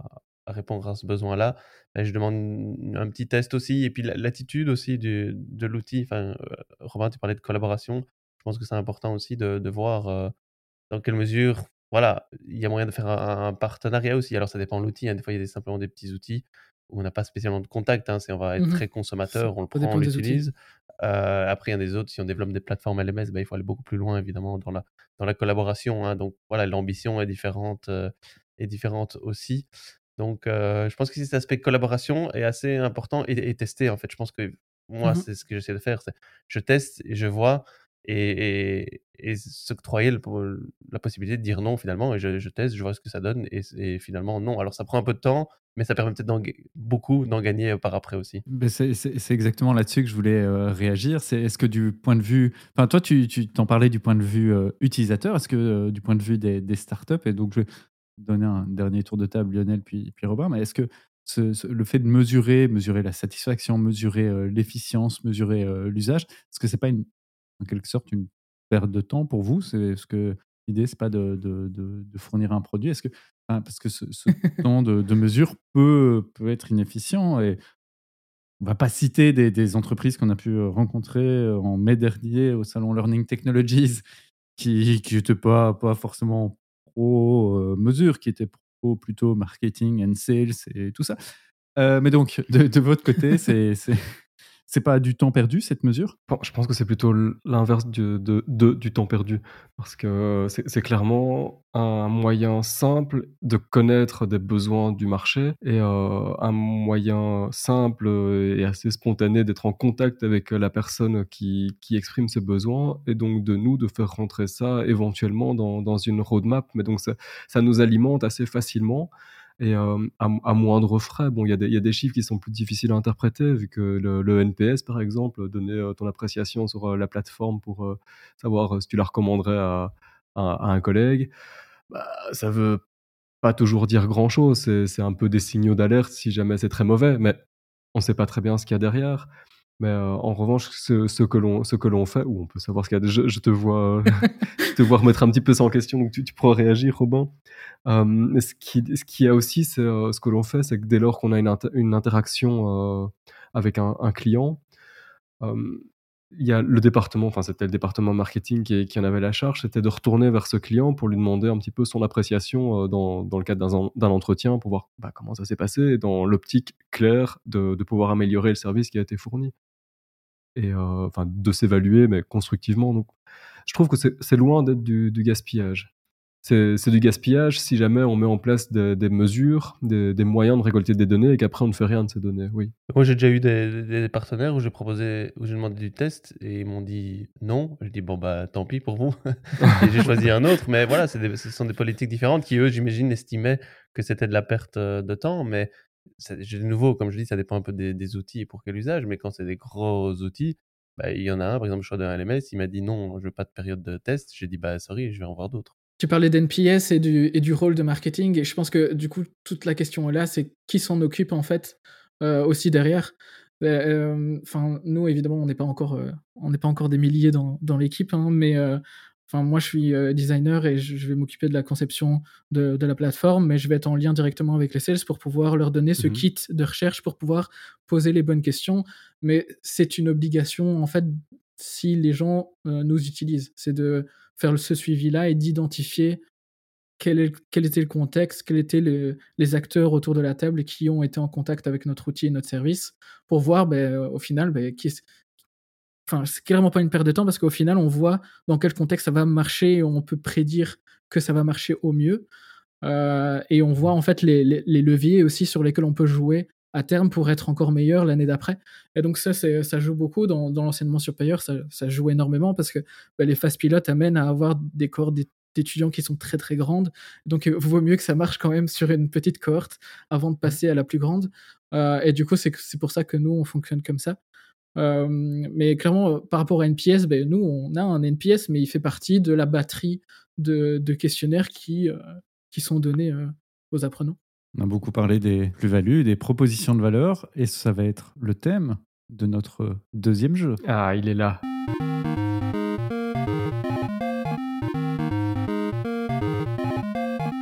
Et donc cette fois-ci, pour ce deuxième jeu, on va faire en fait l'inverse euh, de ce qu'on a fait dans euh, le premier jeu, ce à quoi on a joué dans le premier jeu. Dans le premier jeu, je vous donnais un nom d'entreprise, vous deviez retrouver un peu la proposition de valeur, le- le- l'activité. Cette fois-ci, je vais vous donner des propositions de valeur ou des slogans euh, d'entreprises EdTech et vous allez devoir me trouver le nom de cette tech. À nouveau, aucun placement de produit, aucun sponsoring, aucun partenariat, malheureusement. Flow cheese.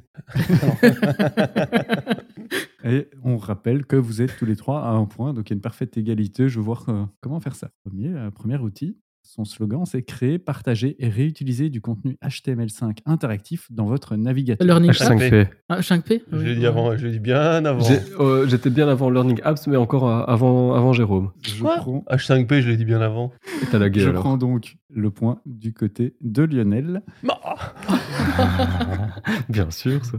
Vous réécouterez. Eh, Manon, pas de, pas de cafouillage au montage. Hein. euh, Je vais effectivement demander à Manon si je me suis trompé dans mon jugement de Tu peux te fier à mon appréciation. Alors, la deuxième euh, entreprise, développez vos compétences, apprenez des compétences recherchées avec plus de 16 000 cours en ligne dispensés par de véritables professionnels. Open Classroom. Domestika Non Tu peux répéter euh, la question? Bon, on va, on va laisser. On va Ouais. faire un- Je change les règles en plein milieu. Oui, du jeu, il me semble qu'on a droit qu'à une proposition. hein. Chacun a droit qu'à une proposition, ça va créer un peu de, de difficulté. Donc, euh, développez vos compétences, apprenez des compétences recherchées avec plus de 16 000 cours en ligne dispensés par de véritables professionnels. Oh, ça pourrait être tellement beaucoup de choses. C'est vidéo ou c'est tuto ou c'est du tutorat, je sais pas. Bah, ça peut être. on Pas de recherche Google en même Non, temps. non, je- je cherche pas. non, pas toi, mais d'autres. Euh, non, je sais pas. Moi, je, je peux dire Coursera, mais je, je suis pas sûr que c'est ça. On n'était pas loin, c'était LinkedIn Learning. Ah, purée, Ah. ok. C'est ouais, c'est très large. Alors, on passe maintenant à. Donc j'ai le point là, c'est ça. On a toujours que, que Lionel qui a deux points. Euh, créer des contenus interactifs, c'est wow. Faites des présentations, infographies et autres contenus hallucinants. Geniali. Geniali. Oh, zut. Cette fois-ci. Et là aussi, t'es bien- avant Comment ça non, se passe euh, Non, mais moi, j'ai j'ai pas de mal à admettre. hein. Là, c'est Tu, tu, as droit à ton demi-point. C'était effectivement Geniali. On passe maintenant à la prochaine. La plateforme de compétences devenait inarrêtable grâce à notre stratégie d'apprentissage adaptatif complet. Oh là là, C'est Il doit y avoir du Rise Up. Non R- Répète une fois. s'il La plateforme Nico. de compétences devenait inarrêtable grâce à notre stratégie d'apprentissage adaptatif complet. Alors, sachant évidemment que même pour H5P ou d'autres, ça a été évidemment potentiellement traduit, donc ça passe peut-être moins bien en français. Hmm. On peut avoir un indice parce que c'est quand même très, belge très large. Quoi. Tout le monde fait l'apprentissage adaptatif sur les compétences. euh. C'est effectivement belge. C'est My Skill C'est Camp. Camp. effectivement Ouais, bah oui, c'était My Skill Camp. Mais comment est-ce que c'est traduit cette histoire? Ouais, le- Ah, mais en tout cas, Lio, ouais, ouais. Mais top, hein je- Je je- sais Mais je voulais vous le pas. faire dire. Comment est-ce que ça a été traduit? Est-ce que c'est c'est lié au point, j'imagine, comme C'est peut-être d'habitude la, hein, la on est traduction d'accord de notre équipe euh, Ouais, d'auteurs. ouais, le inner euh, ça qui- m'étonne pas, ouais. ouais. Alors, on, on- on va, on va s'en faire encore deux, mais donc euh, Jérôme a trois points, Lionel en a deux, Robin, tu n'en as qu'un. Ouais. Ouh. Deux propositions. La première, des présentations interactives pour des formations mémorables, l'outil pour interagir, capter l'attention et mesurer la compréhension. Donc, Ou au club. Tout au clap? Oui, je pense. ce Qui, qui, qui Ouais. était le premier C'est moi, je suis désolé, ouais. Non, Ouais. non, je, Je suis désolé, je, je suis le premier. je pense que c'était Jérôme. mais- Ah mince Merci, merci. À un moment, quand c'est à chaque coup, Ouais. il faut, faut s'avouer vaincu. hein, je veux dire, euh, c'est plus de la chance ou du hasard. hein, on veut ça. voir tes mains aussi, hein, s'il te plaît. Je termine peut-être avec euh, quelque chose de plus euh, difficile où je vais, euh, en quelque sorte, ne pas dire le nom parce que le nom est dans le slogan. Euh, c'est en deux temps. Le premier temps, c'est équipez-vous pour le changement. Et puis, cet outil, c'est la plateforme d'apprentissage nouvelle génération qui aide chaque jour les entreprises et les individus à relever les défis de notre temps. Oh là là. Quelle ambition. Relever les défis de notre temps. Bah, Skill Camp non, il n'y a pas eu deux fois. Mike. Flow Chase? Vous avez dit que ce serait plus difficile. C'est un LMS euh, Ou Ouais, on n'est pas loin du, du- du LMS, effectivement. Donc c'est une plateforme. On est plus belge? On est français. Ça commence par quelle lettre? T, mais c'est en trois mots. Donc c'est. What? Euh... On est chez Teach on Mars, Ah oui. Ah, tu te plateforme euh, Oh. de- Mobile d'apprentissage euh, se la mobile. hein. euh, Effectivement. Oui, je suis étonné qu'ils parlent même pas de mobile Ouais. dans leur. euh, Alors que c'est leur, euh, leur avantage concurrentiel. Enfin, ils jouent beaucoup là-dessus. Sur le fait qu'ils sont mobile euh,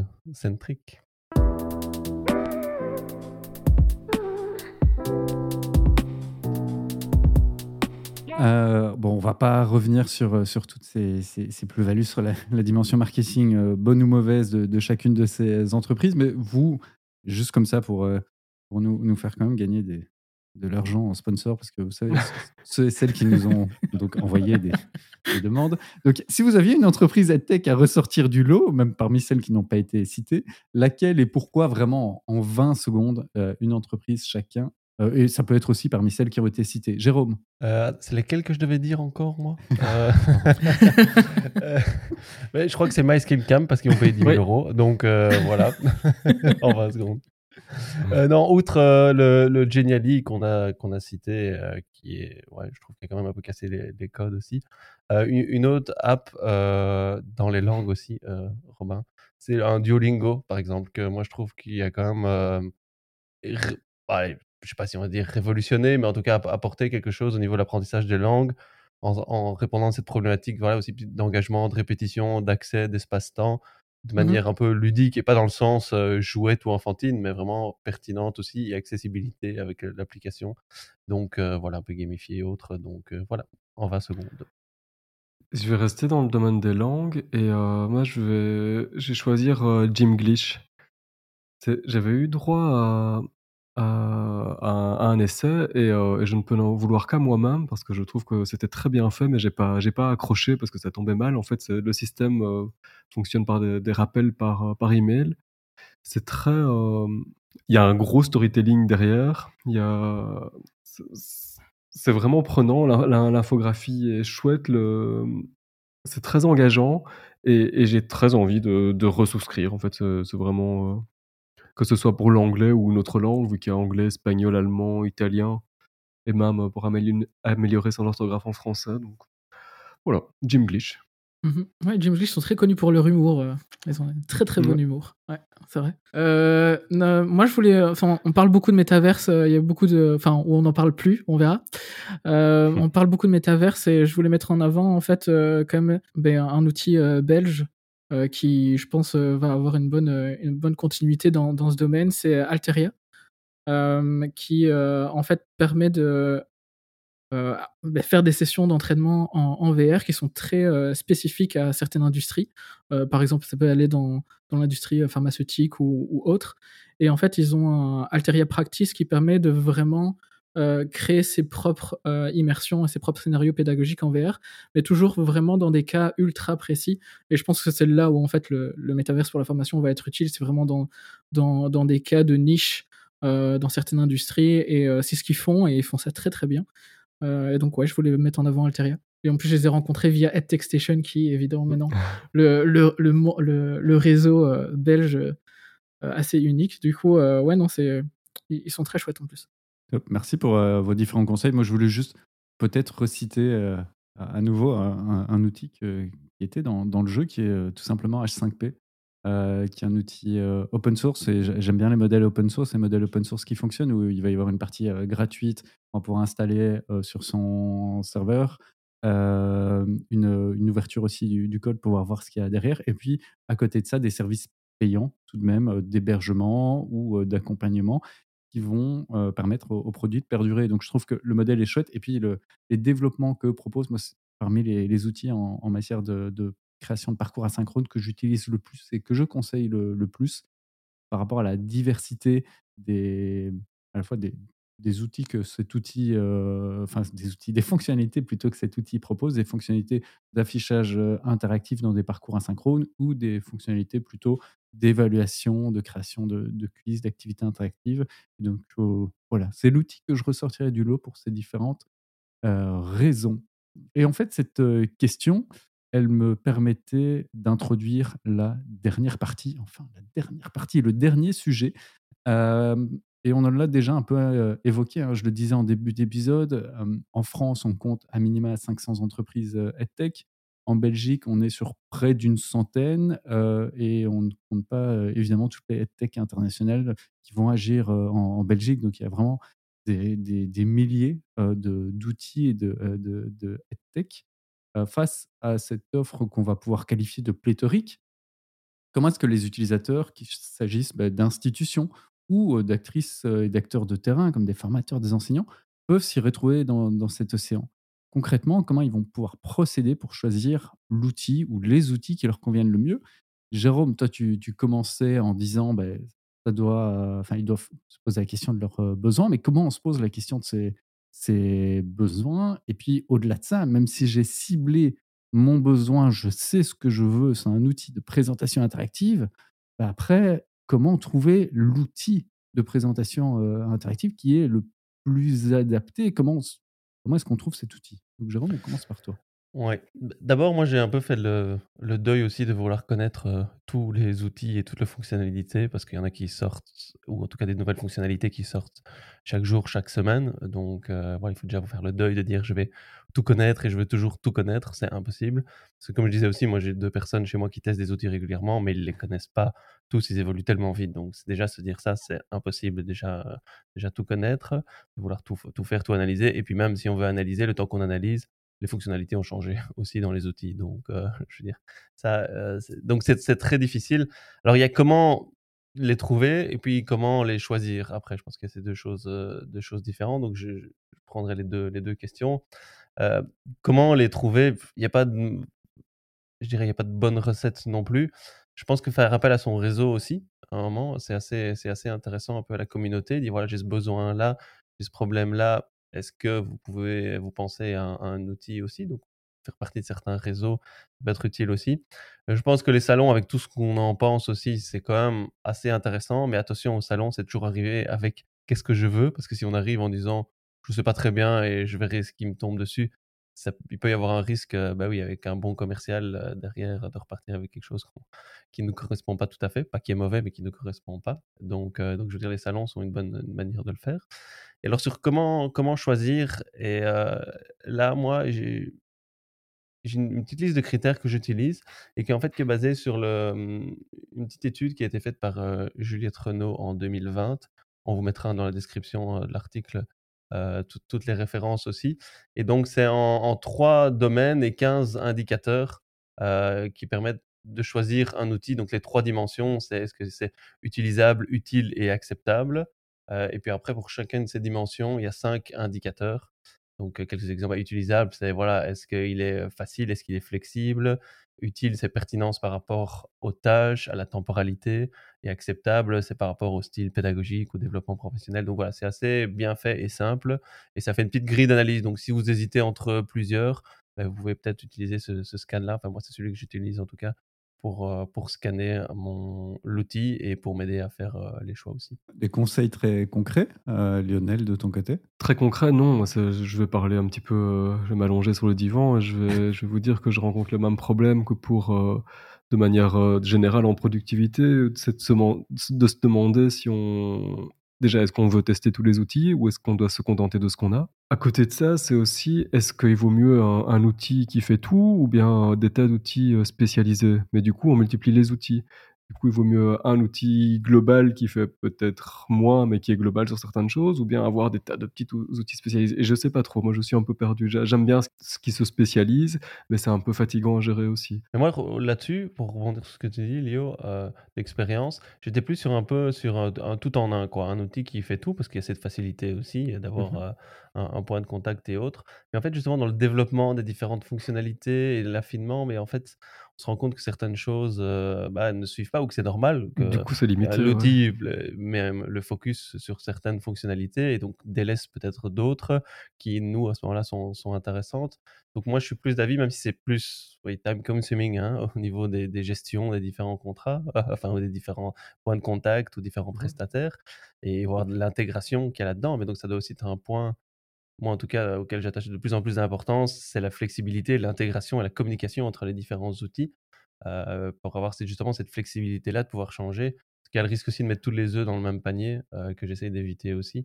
Parce que voilà, pour peu une fonctionnalité ou quelque chose qui se passe moins bien ou pas comme on veut, et on est un peu pris, pris au piège. Donc, euh, moi, j'ai plus tendance, là où avant j'étais plus sur je mets tous sur le même outil, à changer. Et j'ai un cas, par exemple, ben, voilà, le LMS qu'on utilise pour le moment, bah, pour tout ce qui est voilà, question, récolte d'avis, sondage et autres, ben, on va utiliser un autre outil qu'on va pouvoir intégrer, parce que c'est la mmh force de pouvoir beaucoup intégrer. Parce qu'en fait, ce qu'on veut faire, comme ce n'est pas un outil de, de, sondage ou de questionnaire à la base, il y a certaines fonctionnalités qui ne sont pas là ou qui ne développent pas, ou de récolte de données ou autre. Et donc, nous, on va aller plus loin là-dedans. Donc, voilà, ça c'est un peu par rapport à ton interrogation, mon partage d'expérience? Robin, toi, ton, ton, point de vue qui est quand même un outil hyper spécialisé, mais est-ce que tu, tu, conseilles aussi l'hyper spécialisation ou... Bah, il faut, faut, voir comment l'équipe de, EdTech euh, permet de collaborer aussi et d'avancer et aussi vers, euh, vers ce que les ingénieurs pédagogiques veulent faire, je pense. Euh, mais je pense que la grille d'analyse, c'est vraiment un bon point, je l'avais noté. la grille d'analyse, avant tout, c'est un chouette point. Et potentiellement, si, ça, si c'est bien communiqué, de, de, faire un premier euh, call avec quelqu'un, peut-être pas forcément un sales, mais peut-être quelqu'un qui connaît bien l'outil et qui l'a déjà utilisé. Euh, donc, pas forcément quelqu'un qui est de l'entreprise, mais quelqu'un qui, qui est une référence, qui est donné par l'entreprise. Donc, je pense que ce qui est intéressant. L'importance du réseau, quoi. Hein, ouais, l'importance du réseau de la communauté. Et en fait, d'oser de, demander euh, ben, un cas d'étude chiffré et des personnes de référence qu'on peut téléphoner, à qui on peut téléphoner. Je pense que ça, c'est le plus concret. Nous, c'est ce qu'on fait avec les unifs. Euh, parce qu'on sait euh, euh, bah, qui gère le projet, plus ou moins, toi, qui est lead du projet dans certaines universités. Et du coup, il se propose comme point de référence, point de contact. nous, c'est ce qu'on fait. Je pense que ça, montre, une transparence en fait sur ce qui a été réellement fait derrière les, logos qu'on met sur notre site, hein, évidemment. donc ça, c'est un des points. je pense que pour découvrir des nouveaux outils, oui, c'est très compliqué. Nous qui sommes dans le secteur, c'est très compliqué de suivre toutes les nouveautés. Alors, euh, ouais, non, ça, doit être dur à suivre. Mais je pense que en, vrai, euh, s'abonner à certaines newsletters, en tout cas euh, des associations EdTech ou de, personnes du réseau qui peuvent partager leur, analyse, leur grille d'analyse, c'est peut-être intéressant. Je pense que c'est peut-être même un outil, je ne sais pas si vous avez ça de votre côté, mais d'avoir en fait un, peu un site clé qui peut référencer des gens qui ont déjà évalué, qui ont utilisé une grille d'analyse sur certains outils. Ça pourrait être vraiment intéressant de comprendre quel outil, dans quel contexte d'apprentissage et quelles références ils ont. Euh, j'ai du mal à trouver ce genre de, de plateforme, mais ça pourrait être quand même vachement intéressant d'en avoir. Appel à contribution, si quelqu'un veut se lancer dans ce projet-là. ouais, mais franchement, franchement, parce que je pense qu'il y a beaucoup de personnes qui font ce travail-là euh, euh, de, leur côté, mais je pense que ce serait intéressant de vraiment de, d'avoir cet outil. Bon, après, évidemment, le, problème, c'est qu'il faut, faut, faudra connaître cet outil qui rassemble ses avis et ses, mais c'est un peu comme, euh, comme, comme les outils B2B ou les enfin il y a pas, pas, mal de plateformes SaaS comme ça qui permettent d'évaluer euh, évaluer des projets SaaS, euh, de les noter avec des vraies références qui sont qui sont validées derrière. Je pense qu'il me manque un peu ce, côté-là en EdTech. Ça va peut-être venir. Hein. En tout cas, sur la base de nos discussions, on a analysé les plus-values, la fonction. Je vous proposais, bah, comme pour chaque épisode, de vous positionner par rapport à la fameuse question de conclusion. Peut-on former aujourd'hui en se passant des entreprises EdTech Donc, peut-on former sans EdTech? Robin, c'est à toi l'honneur. Ça va peut-être vous étonner, mais moi je dirais clairement on peut former sans EdTech, euh, parce qu'il y a beaucoup d'EdTech qui. Enfin, on, l'a vu tantôt, on n'a pas compris forcément les propositions de valeur via les slogans.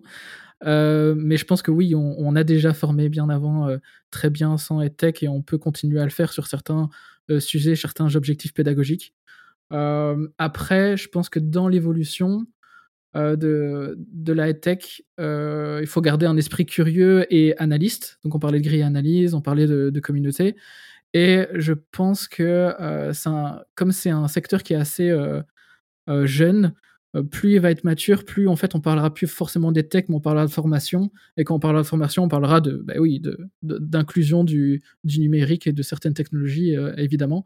C'est juste que, évidemment, comme c'est un buzzword, on parle beaucoup de dead tech, mais je pense qu'après, ça va se lisser. Certains, certains, certaines pratiques vont être très communes euh, et d'autres vont, peut-être ne plus être là, on verra. Mais je pense que oui, on, peut former sans être tech, mais l'enseignement et la formation va drastiquement, enfin, a déjà changé et changera encore, euh, évidemment. Il fallait juste dire oui ou non. Hein. Ah, désolé. mais c'est parce que vous avez pris un invité, vous n'en reprendrez plus. Peut-on peut aujourd'hui former en se passant des entreprises de tech? Euh, Je me rapproche de ce que tu viens de dire, donc oui, clairement oui, on l'a toujours fait, on y a nous-mêmes survécu, et, euh, et c'est correct le résultat auquel on arrive. Mais je crois clairement qu'on peut arriver plus loin avec elle. Donc c'est un petit peu mmh. le, constat qu'on se fait régulièrement, c'est que oui, sans problème, mais elle reste quand même souhaitable pourvu que pourvu qu'on en fasse le, bon choix, quoi. De mon côté, c'est toujours euh, dans le possible, le souhaitable, mmh la, petite nuance. J'aurais envie de dire non, euh, parce que ça permet vraiment d'ouvrir le champ des possibles, de remettre en question, de challenger, de faire avancer euh, les choses. Donc pas les prendre les techs en, tant que tels, mais voilà, permettre de voir qu'est-ce qui est possible, de se remettre en question. Donc je dirais oui, enfin je dirais voilà, commence. Donc non, euh, euh, parce qu'elles permettent d'ouvrir le champ des possibles, de se mettre en question, de faire avancer les choses, tout en n'oubliant pas de d'abord analyser son besoin et son mmh contexte, évidemment. Et Jérôme, euh, je vais te suivre dans cette possibilité ou cette impossibilité, en tout cas, de former sans, sans tech, avec l'apport aussi qu'elles peuvent avoir en, termes de spécialisation. C'est-à-dire que ça permet mmh, aux, enseignants, aux formateurs, aux institutions de se concentrer sur ce qu'elles savent faire et pouvoir ensuite y ajouter de la spécialisation, à nouveau en fonction de son besoin.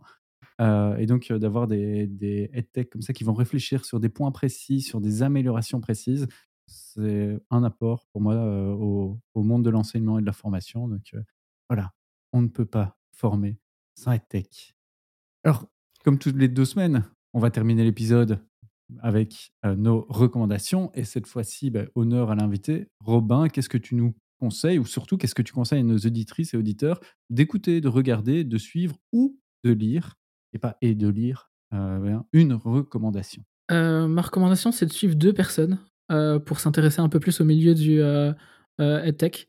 C'est Olivalo de Education Alliance Finland, qui est très très fort sur le milieu et où ils ont une, où il a une, vraiment une approche sur comment évaluer l'apport de la technologie sur la formation. Euh, et puis il y a Hans Eschmar, euh, et qui est de Bright Eye Ventures, donc qui est un VC EdTech qui investit dans les solutions EdTech et qui partage énormément de, nouveautés. Donc c'est vraiment deux personnes clés à suivre pour bien se former sur, euh, sur le sujet. Parfait, on mettra les, les noms et les liens en, description pour pas faire des recherches sur un moteur de recherche de manière hasardeuse. Euh, Jérôme, toi? Oui, moi c'est un petit article que vous retrouvez sur la plateforme euh, de euh, e-learning industry. où il y a pas mal de ressources autres que vous pouvez trouver.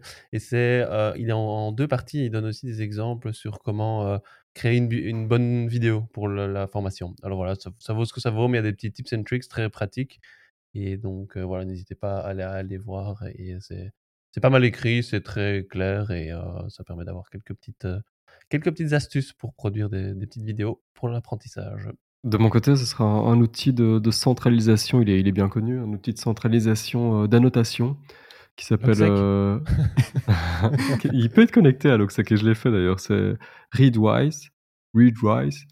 Euh, et donc ça permet de dès qu'on qu'on surligne quelque chose dans, sur un site, dans un bouquin qu'on lit sur, sur sa liseuse numérique, euh, sur Twitter, si on veut sauvegarder un tweet ou euh, un, fil de, de tweet, euh, simplement, bah, ça, consigne tout et ça permet de, les faire ressortir occasionnellement pour créer un genre d'ancrage et améliorer la rétention, de les classer et aussi de les faire sortir vers d'autres outils, qui, notamment Logsec, pour pouvoir les exploiter dans, ses notes et dans l'écriture. 30 jours gratuits et puis c'est payant. Et donc, à noter à suivre, moi, je vous recommande un ouvrage qui est Exercice d'observation de Nicolas Nova, avec un sous-titre qui est Dans les pas des anthropologues, des écrivains, des designers et des naturalistes du quotidien. Et donc, dans ce petit ouvrage, euh, Nicolas Nova nous invite à différents exercices pour observer euh, le monde un peu plus, euh, avoir des, yeux et un regard neuf sur le monde, sur le, parfois la, banalité du, du quotidien ou la manière dont, dont les choses fonctionnent. Et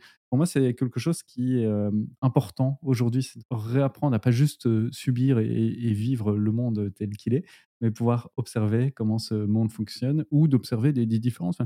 J'ai programmé, euh, notamment d'ici quelques mois, un, moyen séjour de l'autre côté de l'Atlantique, côté de, Montréal, bah, c'est d'essayer de comprendre et d'observer, par exemple, les différences culturelles et pas juste euh, le- les vivre comme ça, mais pouvoir réfléchir à ces différences culturelles, à ce mix de cultures entre France, États-Unis, culture francophone, culture euh, anglo-saxonne, etc. Bref, voilà, c'est un petit livre qui invite, d'une part théoriquement, à, faire cet exercice d'observation, mais qui vous donne aussi concrètement une euh, série, une petite vingtaine euh, de- d'exercices pour entraîner vos pratiques d'observation, d'annotation et de classification de ces observations.